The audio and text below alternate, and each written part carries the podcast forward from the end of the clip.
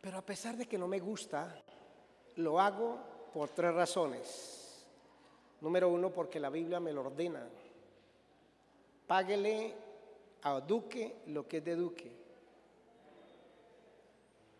Y fui y me compré una camioneta este año.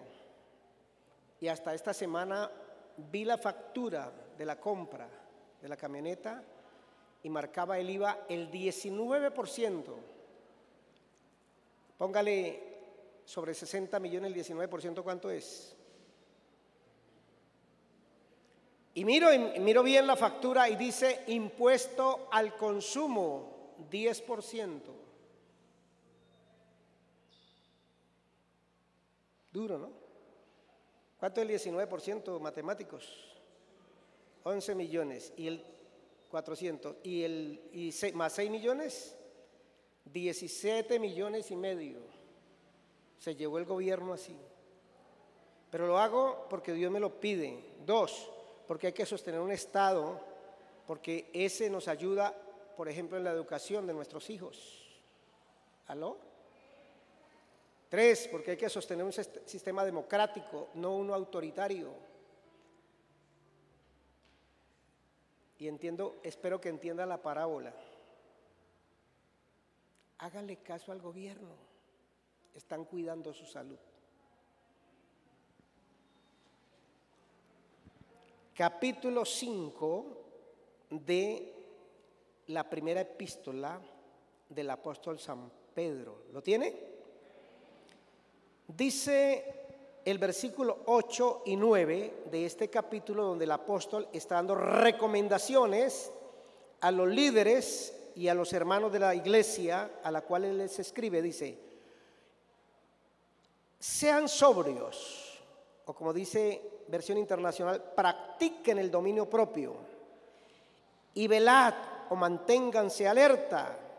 Su enemigo, su adversario, el diablo, ronda como león rugiente buscando a quien devorar.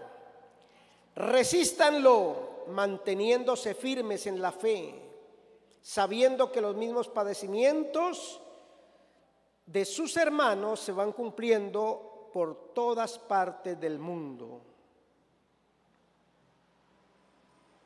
Amén, amén y amén. No he predicado en este último año y el año y parte del año pasado de Satanás. Qué descuido, ¿no? No hablar del diablo desde un púlpito. Perdone. Déjeme decirle que Pablo, Pedro, perdón, utiliza la figura del león, de la selva, de los lugares donde habita los animales en su estado natural y nos habla del león que ataca. Y ya se dio cuenta, o si no, note a quién ataca el león para ir a la aplicación espiritual. Número uno, el león ataca presas enfermas. ¿Se ha visto los programas de naturaleza en Discovery Channel, él le pone el ojo al que anda rengueando, al animal que anda rengueando, al que casi no come. Número dos, ataca a los jóvenes, a, las, a los cachorros, a las crías, los ataca. Esa es su segunda presa favorita. Y tercero, lo más triste, el león ataca a los que se quedan solitarios, los que se alejan de la manada. Esas son las tres víctimas, presas favoritas de Satanás, del el león. Aplicado a la vida cristiana, ¿tiene algún parecido? ¿La entendió? ¿La agarró o se la explico? Por eso le felicito por estar aquí en la manada. Nos gusta estar en manada, porque la manada los qué.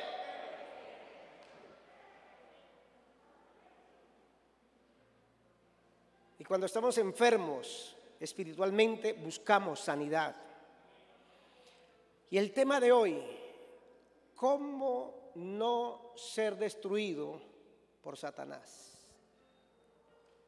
¿Cómo no ser destruido? Porque miren, y hace rondas, porque él no puede estar en el mismo lugar. No le dé el poder que él no tiene. No es que el diablo está conmigo, pero también tiene que estar en la China.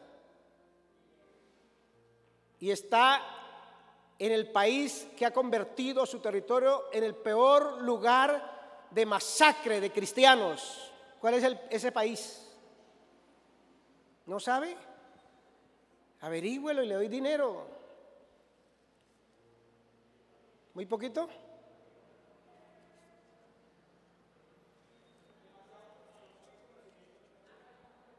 ¿No sabe cuál es el país que ha convertido su territorio en un lugar de masacre para cristianos?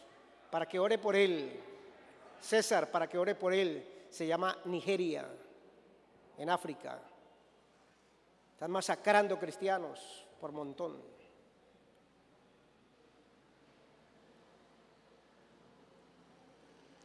¿Cómo ser librado de que Satanás me destruya? me arruine. Ahorita vuelvo al texto de Primera de Pedro. Usted sabe que yo no utilizo un texto para servirme de puente, pero voy a la primera verdad que le quiero compartir en esta mañana. Libro de Proverbios, capítulo 28. Libro de Proverbios, capítulo 28. A mí como pastor me preocupa el estado espiritual, familiar, físico, emocional, económico, académico suyo. Esa es la responsabilidad de un pastor, procurar que sus ovejas, su rebaño esté sano en todo. Yo digo amén. Como no hay más pastores aquí, yo me digo amén. Porque de la iglesia, amén, amén.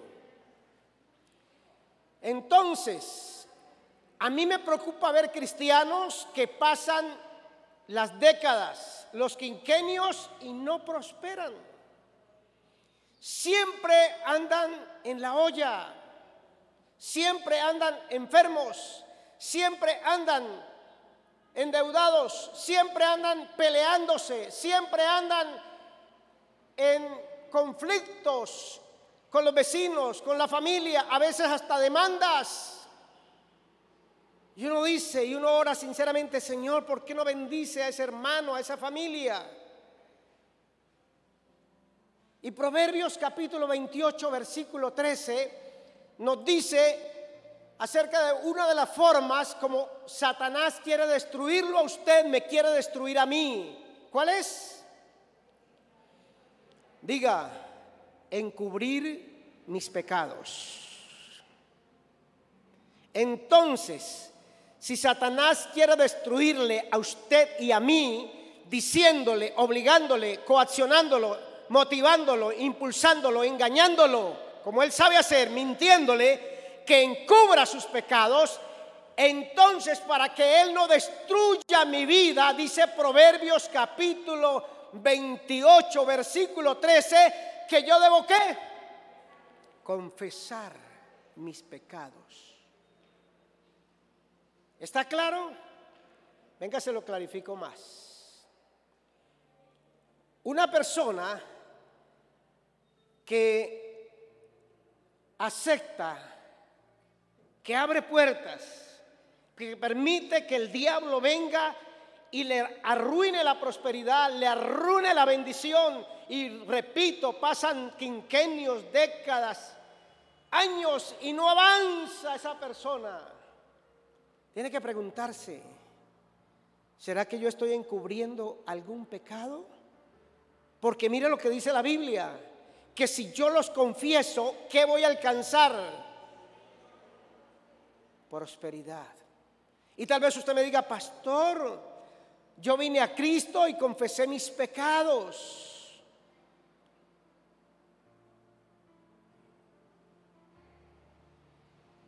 Yo vine a Cristo y confesé mis pecados. Déjeme clarificarle algo. Cuando usted se acerca al Señor, el Señor le hace ver la seriedad y lo terrible del pecado. Solo hasta que usted y yo nos acercamos a la acción de la palabra y a la luz del Espíritu Santo nos damos cuenta cuán terribles son nuestros pecados. Antes no sentíamos vergüenza ni pena. Mire la triste condición pecaminosa de Colombia para que sigamos orando. El estudio, el último de estudio de alcoholomía, abajo muchachos. Eh, eh, mi hijo, hágame el favor, dígale a las mujeres que no me deje subir a nadie allá. Dios santo, ¿en qué lenguaje hablo yo? La última prueba en Colombia es que los muchachos, los niños empiezan a volverse alcohólicos a la edad de 13 años. ¿Qué indica eso, hermano? Que cada vez somos un país de alcohólicos a menor edad. Hermana, páreseme en la puerta, ya en la puerta, allí en la puerta, hermana querida. Párese ahí, cierre esa puerta. Sí, hermana Julieta. Bueno. Mire, mis hermanos, ¿qué indica eso? Antes a un papá le daba vergüenza volverse borracho o embriagarse, Román, delante de sus hijos. Y tal vez usted y yo cuando éramos inconversos nos daba vergüenza. Pero mire lo que está ocurriendo. Está bajando el nivel. Ya no da vergüenza. ya lo que antes se mantenía cubierto, ahora ya se hace a la luz pública. ¿Y a dónde voy, hermanos? Cuando venimos a Cristo, entonces se revela nuestro pecado y a veces nos da vergüenza y nos da pena. Hermanitos, nos da vergüenza y nos da pena confesar ciertos pecados. ¿Qué dice el proverbista? Que el que no confiesa, ¿no qué? No prospera. Por eso de algo usted y yo tenemos que estar muy seguros. Es que le hemos confesado al Señor hasta el último, el último, el último pecado. Una hermana de esta iglesia ya se fue de, de esta ciudad. Asistió durante más o menos seis años a la iglesia y avanzó por todos los procesos de camino de vida, de ta, ta, ta y ta, ta, ta pero ella no avanzaba en la vida. Montaba negocios, le iban mal, endeudada, los hijos en conflicto por acá. Y un día vino y me dice, pastor, yo necesito hablar con usted, pero por favor, pastor. Le dije, no tiene que repetírmelo. Yo soy una tumba sin celular. Me dijo, mire, pastor, mi pecado oculto es que de los ocho hijos que yo tengo con mi esposo, la menor no es hija de mi esposo. Y yo se lo hice pasar hasta el día de hoy. Él está convencido que él es el papá de esa niña. Pero eso me ha tenido, me ha tenido a mí atormentada. Mi esposo es un sinvergüenza, es, el hombre era chofer de una de las empresas de transporte aquí de esta zona del país y en cada puerto, hijitos, regaba los espermatozoides por doquiera. Y entonces me dice, pastor, cansada de eso, yo decidí pagarle con la misma moneda. Yo no conocía al Señor. Y escogí por ahí al primero que pasó. Y le dije, y me le dije, ¿quiere tener sexo? No, claro, camino me lleva a la residencia. Y yo quedé embarazada, pastor, de ese hombre, que no sé quién es. Y nació esa niña. Y eso aquí me ha tenido como cristiana con una espina. Nosotros los tolimenses que comemos pescado sabemos que hay una espina en la garganta. Pero pastor, hoy quiero venir y contárselo a usted y que ore por mí. Y recuerdo que oramos y lloramos en la oficina y desde ese día yo le vi un semblante distinto a esa mujer, porque el que confiesa sus pecados alcanza prosperidad. Para que el diablo no se gane la batalla sobre mi vida, yo necesito confesar mis pecados. ocultos, cualquiera que sean, cualquiera que sea. Mire, otro, otro que a veces nosotros como mundamos practicamos, las mujeres quedaban embarazadas y a diferencia de esta mujer, ¿qué era la solución más fácil o cuál es la solución más fácil? ¿Por qué están peleando en la Corte Constitucional? Por el asesinato de menores de edad. No lo llame de otra manera. No le diga aborto, hermano. Eso no se llama aborto. Eso se llama asesinato de seres inocentes. Y entonces la niña queda embarazada y el muchacho le dice, no, pero si, si no hemos terminado el bachillerato, o sea, vamos, pero vamos en primer semestre, segundo semestre de la universidad, camine, que hay una droguería y le puedo decir dónde en esta ciudad consigue la famosa inyección para sacarse el muchachito. Y entonces usted no prospera en la vida porque usted le dio miedo confesarle al Señor que usted practicaba la fornicación, que usted era una mujer fácil de irse a la, discoteca, al motel, a la residencia y quedaba embarazada y se lo solucionaba con un mal llamado aborto. Confiésele al pecado al Señor. Mire, dice Primera de Juan, capítulo 1, versículo 9, dice que si confesamos nuestros pecados, Él es fiel y justo para perdonarnos de toda maldad. Diga amén. A veces yo pregunto a quién le predico. Si usted confiesa sus pecados, ¿qué hace el Señor? Su sangre nos limpia de todo pecado. Pecados ocultos.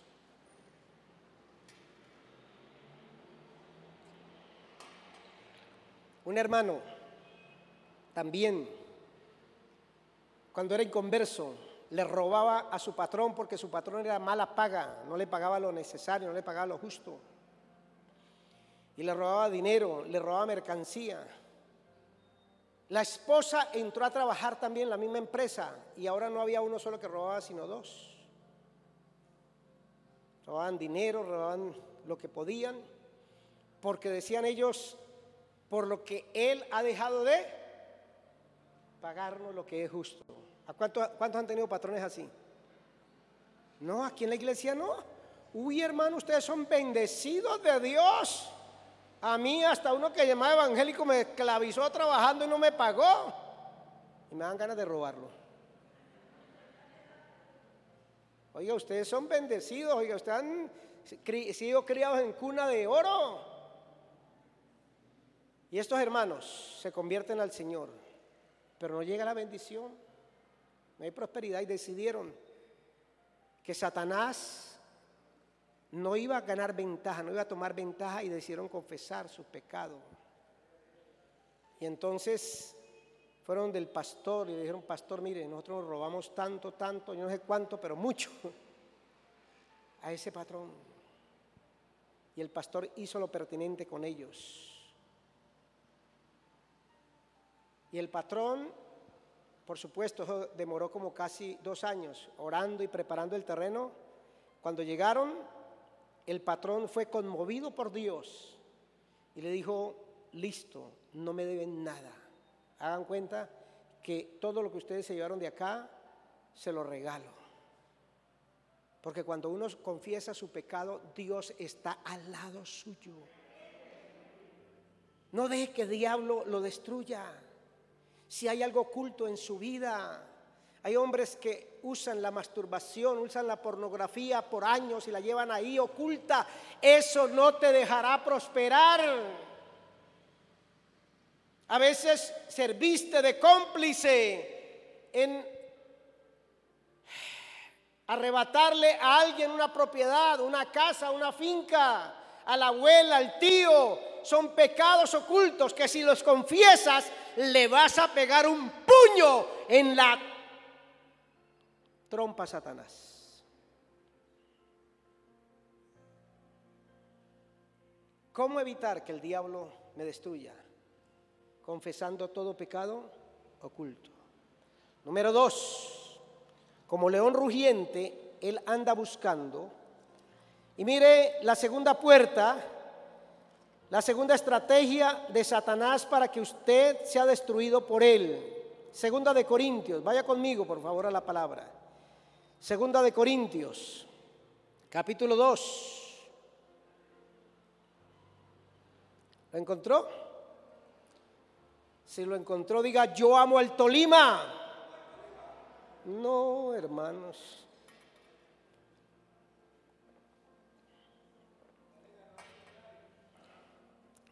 Segundo libro, segunda epístola del apóstol San Pablo a los Corintios. ¿Lo encontró? Busque ahora el capítulo 2. Perdón para el ofensor. Versículo 5. Si alguno ha causado tristeza, no me la ha causado solo a mí, hasta cierto punto, y lo digo para no exagerar, se la ha causado a todos ustedes. Para él es suficiente el castigo que le impuso la mayoría más bien deberían perdonarlo y consolarlo para que no sea consumido por la excesiva tristeza. Por eso les ruego que reafirmen su amor hacia Él. Con este propósito les, les escribí para ver si pasan la prueba de la completa obediencia.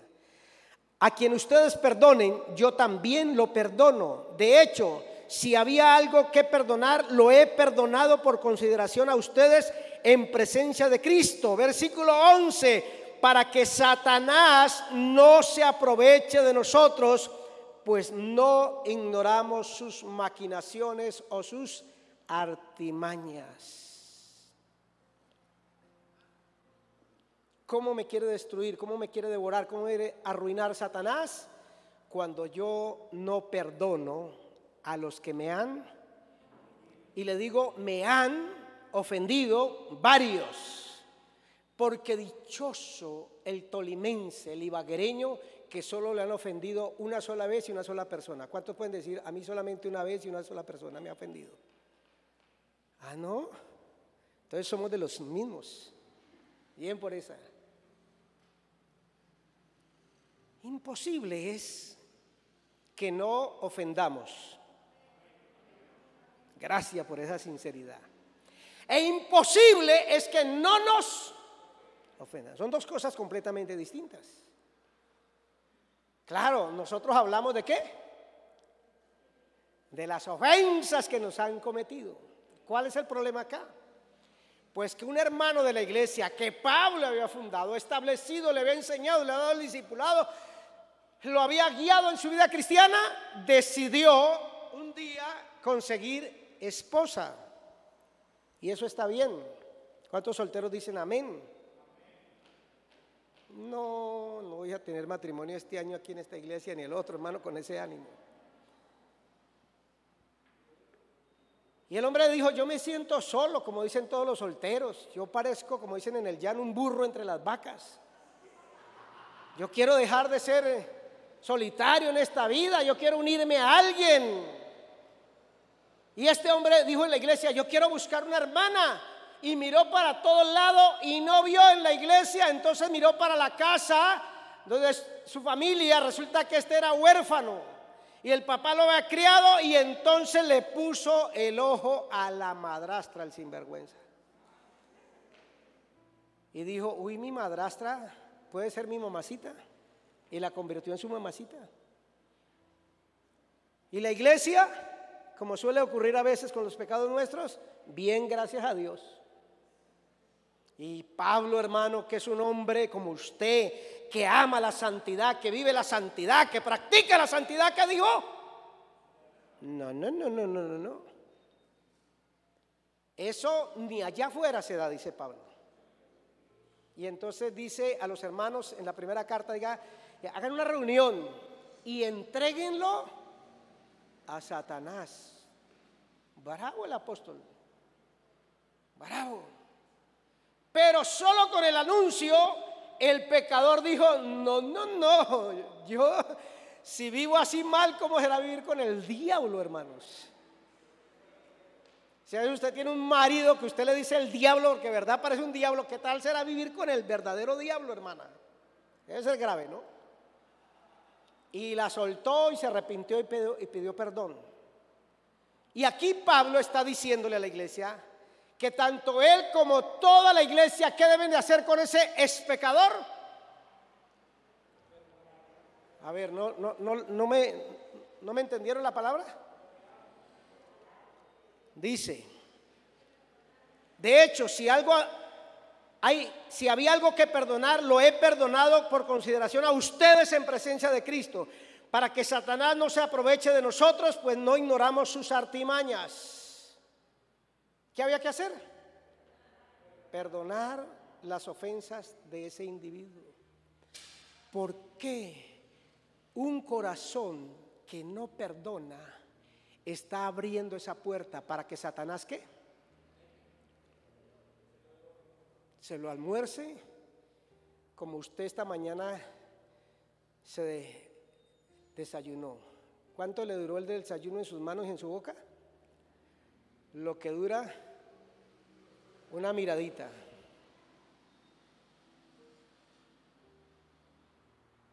Y se lo quiero enfatizar. Si usted no es capaz de perdonar, si yo no soy capaz de perdonar a los que yo he ofendido, que eso es lo más duro. Mire que, el perdón bíblico va en dos días. El que yo he cometido contra mi mamá, contra mi papá, contra mis hijos, contra mi esposa, contra mi abuela, contra mi compañero, mi jefe, o el que otros me han hecho a mí. Claro, a mí me gusta más hablar de las ofensas que otros me han hecho.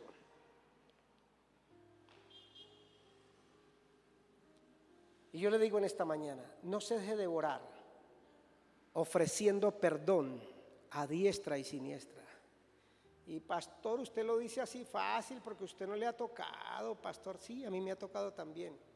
Y a veces por eso yo aconsejo, cuando usted ha sido ofendida terriblemente, ofendido terriblemente, tómese un tiempo para evaluar Mátelo en su mente como usted quiere hacerlo. Véalo colgado de un árbol chorreando mocos. A ese sinvergüenza, a esa vieja pelona que le hizo la vida imposible, véalo. Pero después de haberlo asesinado mental y emocionalmente, dígale, Señor, yo quiero ver resucitado a este hombre. Quiero bajarlo de ese guayacán donde lo tengo colgado. Y quiero ofrecerle mi perdón. No es fácil perdonar a un hombre que siendo tu esposo te traicionó cuantas veces quiso y hasta te trajo enfermedad venérea. ¿Aló? Yo estoy hablando de ofensas serias. Yo no estoy hablando de ofensas ahí de, de no, que el hermano no me miró, que el pastor me dijo que me sentara allí, estoy ofendida.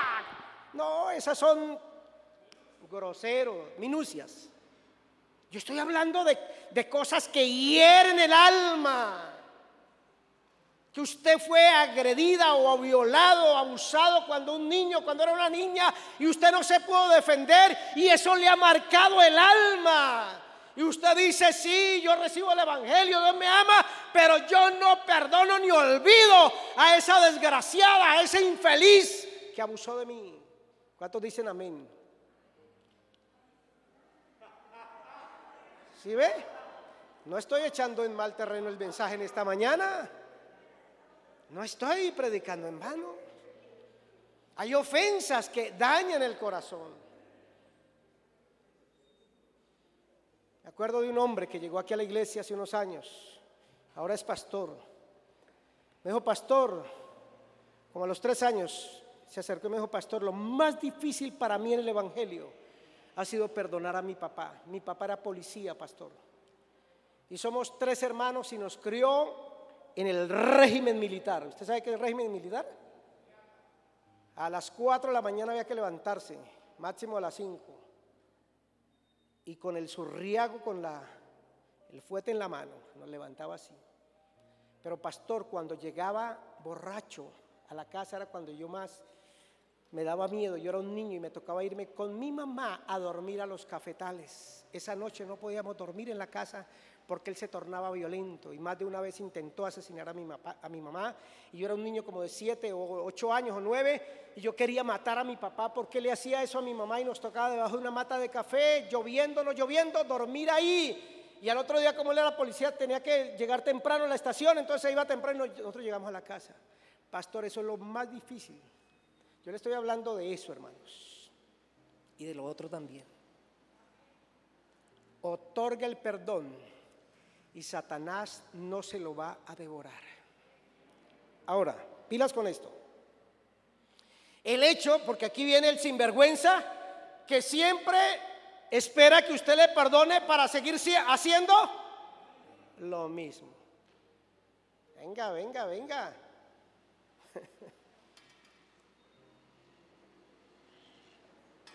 ¿Cuándo debe perdonar a usted?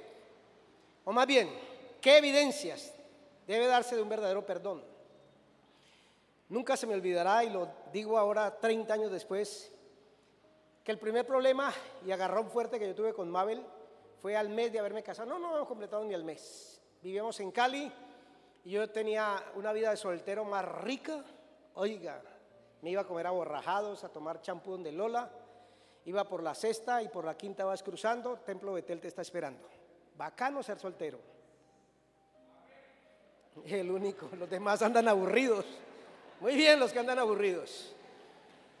Y estaba haciendo, era un mes de, de septiembre, creo, octubre, y estaba haciendo un calor horrible en Cali. Yo le dije a mis tres amigotes, vámonos para Río Pance.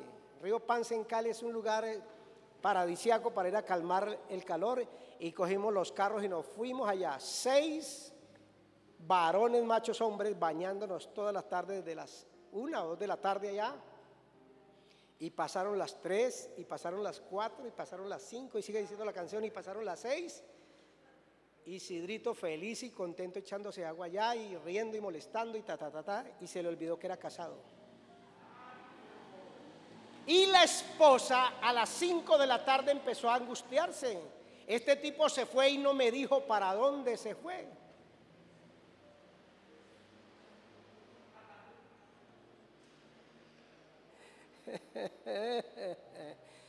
¿Y quiere ser feliz en el matrimonio? Mujeres, dígalo. Dígalo. Avise para dónde. ¿Quiere ser feliz? Ya no le dije y empieza a llamar a los amigos y compañeros. ¿Han visto a Isidro por ahí? ¿Han visto? Por ninguna parte, hermano. A las 7 de la noche esa mujer estaba pegada en el techo y ya iba a llamar, porque había llamado a los hospitales, iba a llamar a la morgue, porque como es médico. Y yo llego feliz, como a las 8 y cuarto, bronceado, diciéndole, mi amor, ¿cómo estás? Mi amor, ¿cómo estás? Ay, ay, ay, ay, ay, ay. Esa noche me mandó a dormir en el carro donde había ido a, vivir la vida soltero.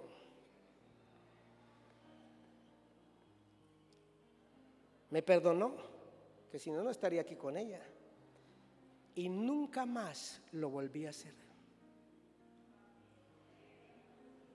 Yo esperaba encontrar una amén de las mujeres, pero no, estas mujeres no,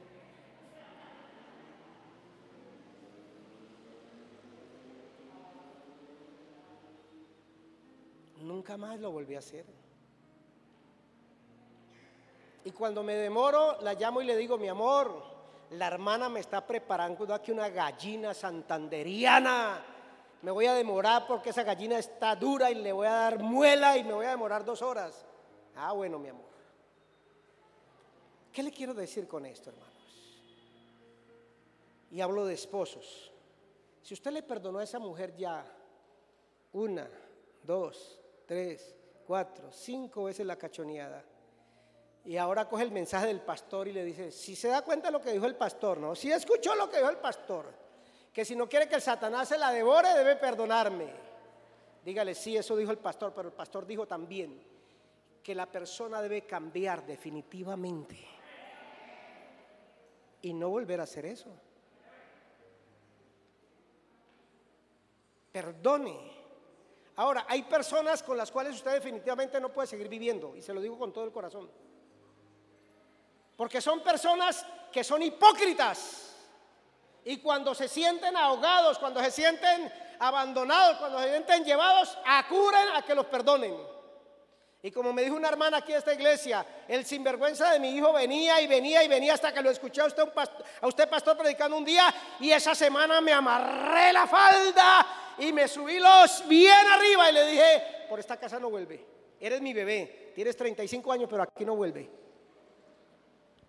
Vuelva cuando me venga a ayudar y a bendecir, le dijo la viejita, la hermanita. Y yo no sé qué habrá pasado, pero hay personas que son tóxicas y usted necesita liberarlas, déjelas libres. Eso no indica que usted no lo ha perdonado. Hace tres años un tipo me robó cinco millones de pesos. Y era hermanito para aquí, pastor para acá y esto para acá.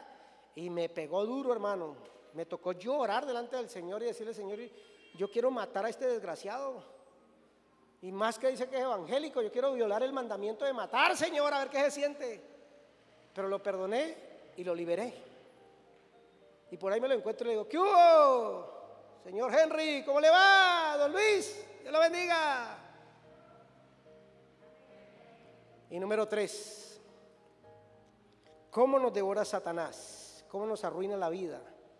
Mira lo que dice Pablo a Timoteo en una de sus epístolas. Nos dice la palabra del Señor, la primera carta del apóstol San Pablo a Timoteo. Vamos por parte. Número uno, Satanás no me devorará si confieso mis pecados ocultos. Dos, Satanás no me destruirá si otorgo el perdón cristiano a los que me han ofendido y a los que yo he ofendido. Número tres, pero el Espíritu dice claramente, estoy leyendo 1 Timoteo 4.1, el Espíritu dice claramente que en los últimos tiempos algunos abandonarán la fe para seguir a inspiraciones engañosas y doctrinas diabólicas. Dice Reina Valera, pero el Espíritu dice claramente que en los últimos tiempos algunos apostatarán de la fe escuchando a espíritus engañadores y a doctrinas de demonios. Tales enseñanzas provienen de embusteros hipócritas que tienen la conciencia encallecida. Prohíben el matrimonio y no permiten comer ciertos alimentos que Dios ha creado para que los creyentes, conocedores de la verdad, los coman con acción de gracias. Todo lo que Dios ha creado es bueno y nada es despreciable si se recibe con acción de gracias porque la palabra de Dios y la oración lo santifican. Palabra de Dios.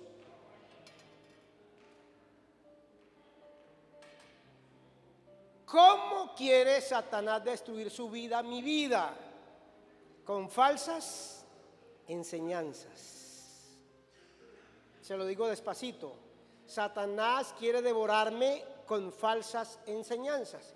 Hay dos estrategias diabólicas para acabar con un cristiano y una iglesia. Uno, las malas enseñanzas que generalmente ¿de dónde vienen? De la misma iglesia. Y dos, las persecuciones.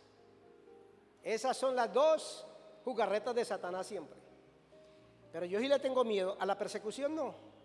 A mí me han dado en la cara, me han blasfemado, me han echado carros encima por ser pastor y ser cristiano, me han hecho de todo. Eso a mí me tiene sin cuidado. Lo que sí me preocupa, porque es más mortal y más dañino que una patada, que un golpe o que un madrazo, es la mala o la falsa enseñanza.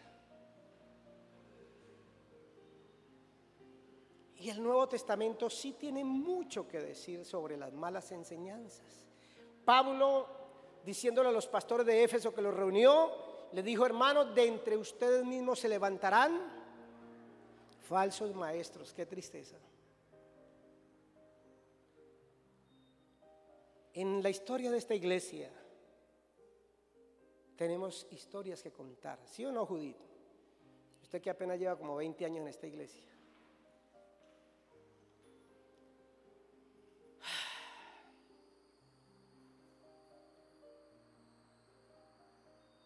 ¿Cómo se da cuenta usted en Catedral de Vida que alguien quiere implantar una falsa enseñanza?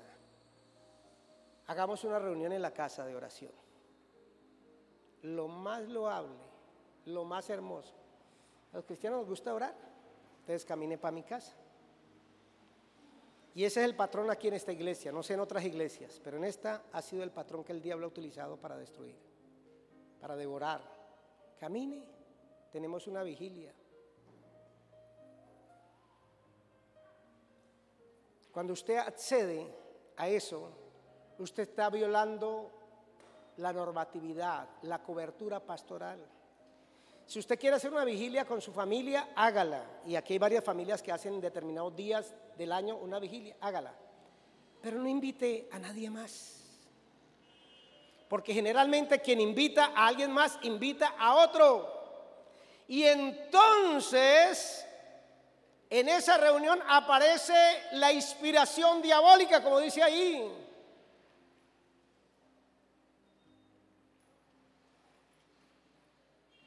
Ay, Dios mío.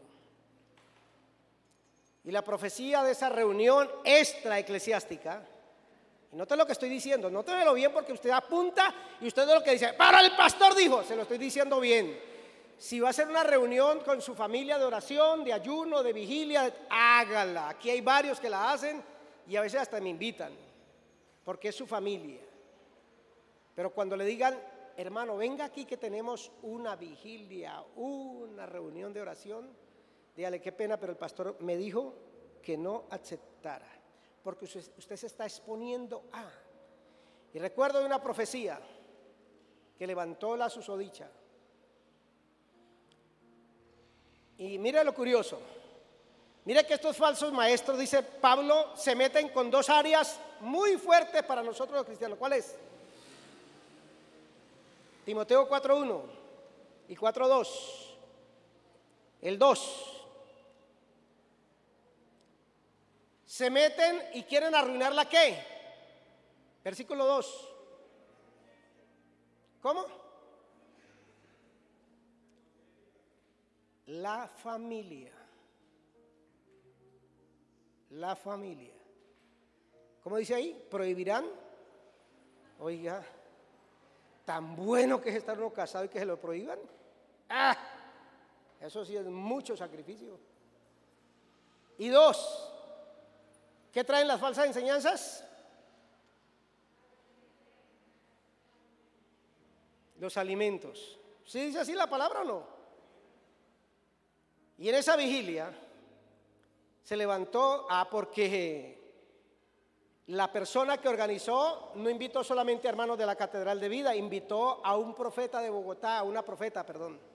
Y ese invitó a otro y se vino con tres. Y la profecía a una joven que era del departamento de misioneritas, que era una excelente mujer, le dijo, el Señor te dice que en un mes te vas a casar. Él tiene un esposo para ti. Y la muchacha tenía como unos 27 años, era más o menos 26 años. Dijo, llegó mi príncipe azul.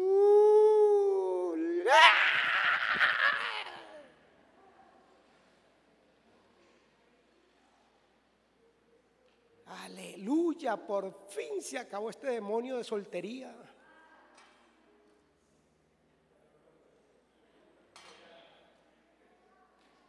Y efectivamente, al mes estaba casando con un profeta que se había divorciado de su esposa y tenía dos hijos adolescentes y la mujer por porque le conocía sus mañas le entregó los dos hijos adolescentes. Imagina quién fue a cuidárselos. La instructora de misionerita porque ya saben manejar los niños bien. Una pelada de 26, 27 años con dos muchachos de 15 y 13 años. ¿Usted sabe qué es eso? Entrar un matrimonio con esa pelea?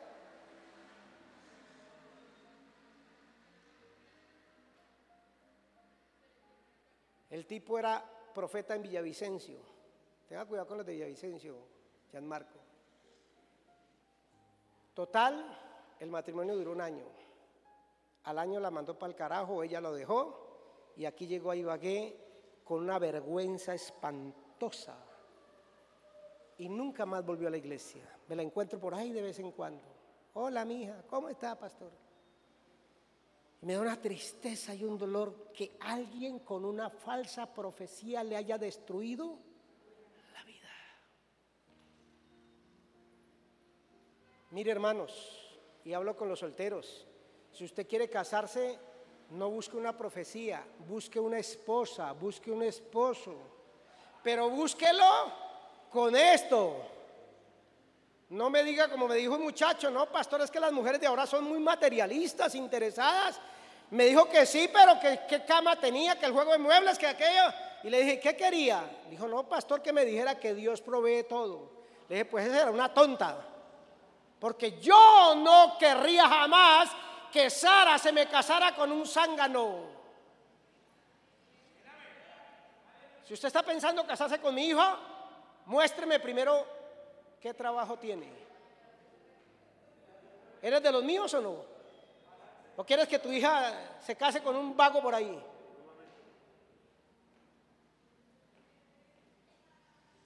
Yo quiero que mis hijas, perdón, que mi hija se case con alguien que la vaya a sustentar por lo menos, que diga, su papá le da 100, yo le voy a dar otros dos, otros 100 ya son 200. Usted no tiene que andar buscando profecías ni falsas enseñanzas.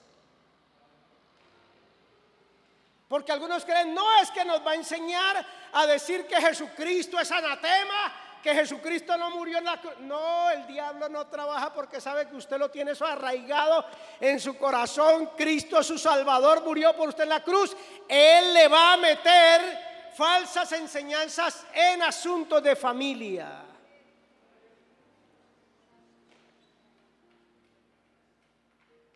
Pastor, pero es que pasan los años, los meses, los días y nada. ¿No será que Dios tiene para ti que te conviertas en el esposo o en la esposa de Cristo? Porque eso dice la Biblia. Hay gente que no, para el matrimonio no. Hay gente que no funciona para el matrimonio. Yo cada vez más le doy razón a mi maestro. Mi maestro dice, no todos son dignos de recibir esto. Porque imagínese usted durmiendo con un tipo que ronca, hermana. Y usted enseña a dormir plácidamente y ese tipo ronca y ronca, ronca mejor no se case.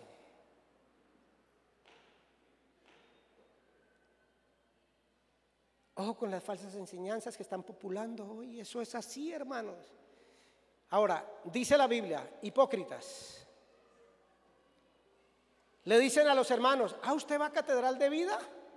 Ay, ojalá esa iglesia hiciera y fuera del mover del Espíritu Santo. Y usted dice, ¿cómo así? Dije, sí, porque es que nosotros en el movimiento profético, nosotros movemos es con el profeta y el apóstol, y tenemos un apóstol y un profeta. Y yo le digo a usted en esta mañana para terminar, no se mueva por profeta ni apóstol, muévase por la palabra. Este bendito libro le dice a usted cómo moverse en la vida y cómo Satanás no lo destruirá.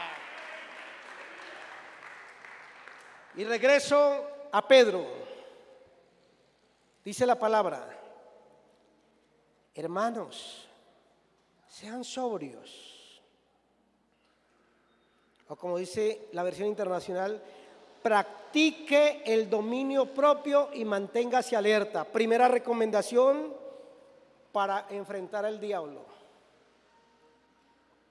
Si se da cuenta que los extremos nos está diciendo, evite los qué? Los extremos. ¿Qué es dominio propio? Que uno está donde? En el centro. Pastor, o sea que usted no cree en profecías, se las creo toditas. Yo he hecho cosas guiado por una profecía, pero primero me certifico que sea de Dios y esté conforme a la palabra. Si no está ahí, olvídese de ese cuento. Manténgase equilibrado. Escúchelo todo, pero no le haga caso a todo.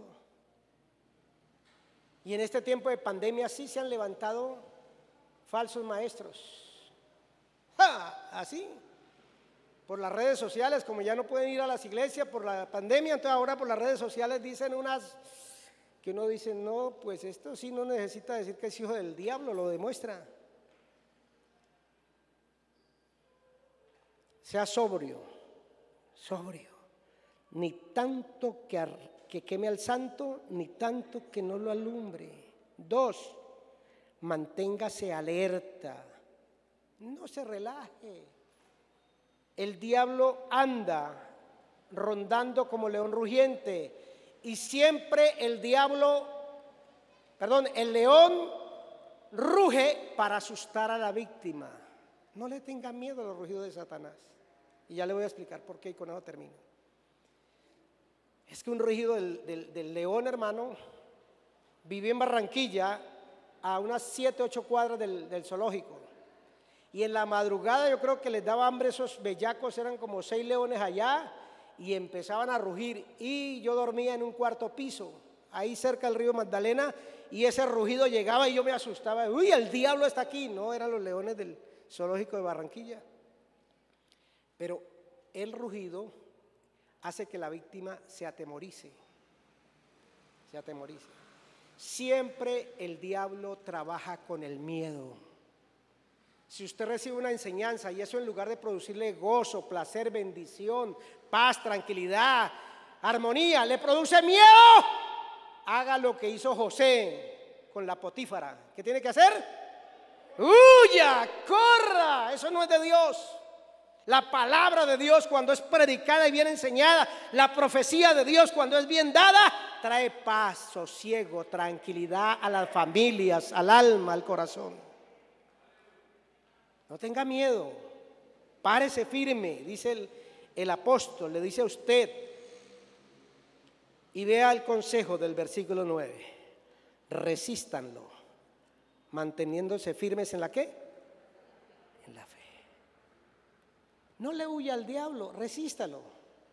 Ah, diablo, tú me quieres derrotar, me quieres aniquilar, me quieres acabar.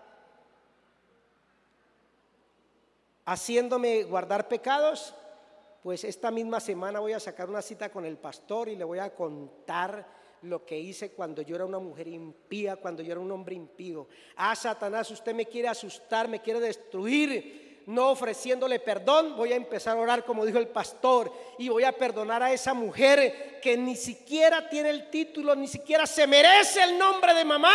Yo la voy a perdonar en el nombre de Cristo. Ah, Satanás, tú me quieres engañar con falsas profecías, con falsas enseñanzas, pues te resisto y voy a seguir estudiando la palabra y vengo a camino de vida y vendré a los cultos los miércoles, los domingos y me llenaré de la palabra, como él mismo dice, para que habite la palabra en abundancia en mi corazón y el diablo huirá de mi vida. Póngase de pie.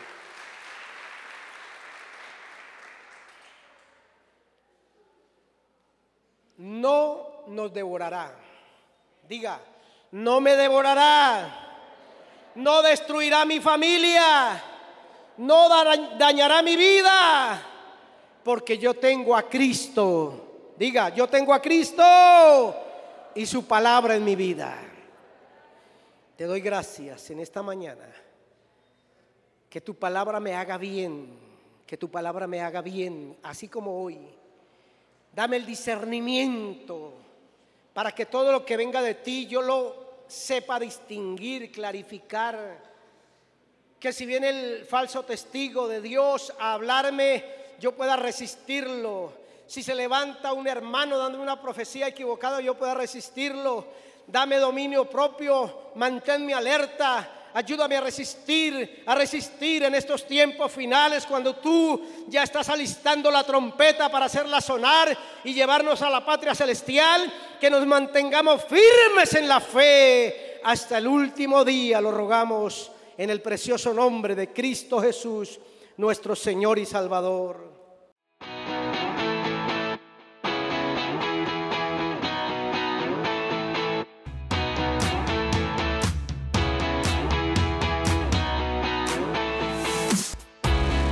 Existimos para adorar, para atraer a las familias a Cristo. Somos una iglesia que se apasiona, una iglesia viva, catedral de vida.